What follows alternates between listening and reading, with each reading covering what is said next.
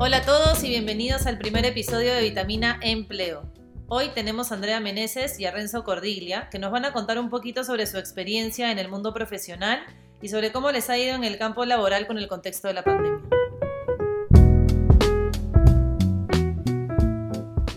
Andrea, Renzo, ¿cómo están? Hola Inés, ¿qué tal? Yo soy Andrea, soy estudiante de décimo ciclo de comunicaciones y me especializo en marketing digital. Hola, hola, ¿qué tal? Soy Renzo Cordiglia, eh, soy bachiller en Derecho y actualmente estudio la carrera de comunicaciones en la Universidad de Lima. Cuéntenos un poquito cómo ha sido su experiencia en el ámbito profesional, en qué empresas han trabajado, qué cargos han desempeñado, un poco de su trayectoria. Yo empecé como vendedora en centros comerciales y en una agencia de marketing tarde, a mis 23 años. Antes en realidad no sentí mucho la necesidad de trabajar tan temprano, pero una vez empecé me enamoré del trabajo. Luego trabajé como CM en una empresa retail y actualmente me desempeño en el área de marketing en una empresa de telecomunicaciones.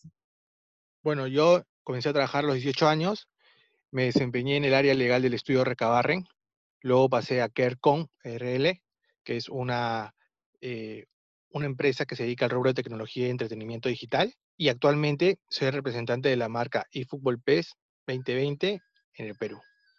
¿Cómo les ha ido en el campo laboral? Eh, ¿Cuál ha sido su experiencia de trabajo ahora durante la pandemia? Bueno, yo acababa de conseguir un empleo en una startup de remesas internacionales y trabajaba en las oficinas de la Universidad de Lima. Nos agarró la pandemia dos semanas después y empezamos a hacer home office.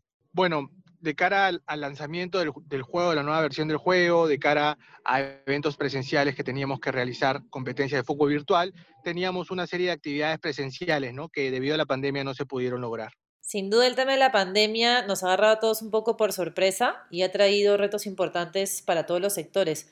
¿Cuáles sienten ustedes que han sido esos principales retos que les ha tocado afrontar en el mundo laboral o qué anécdotas nos pueden contar del tema de, de trabajar en pandemia?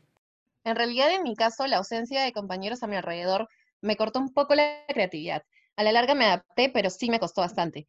Luego postulé un trabajo mejor y en plena pandemia en mayo lo conseguí. Y ahora, bueno, me estoy desempeñando con éxito, ¿no?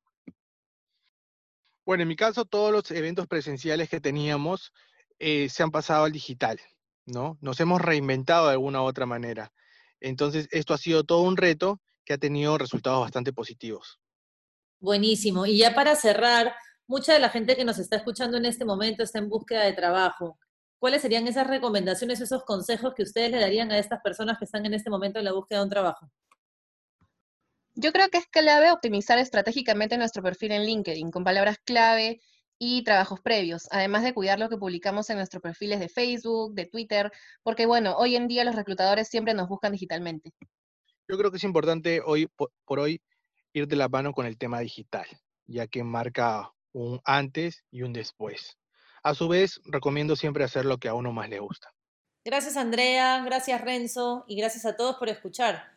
Nos vemos en la próxima edición de Vitamina Empleo. No se olviden de visitar nuestro blog Workilab y de seguirnos en Facebook para más información. Hasta la próxima.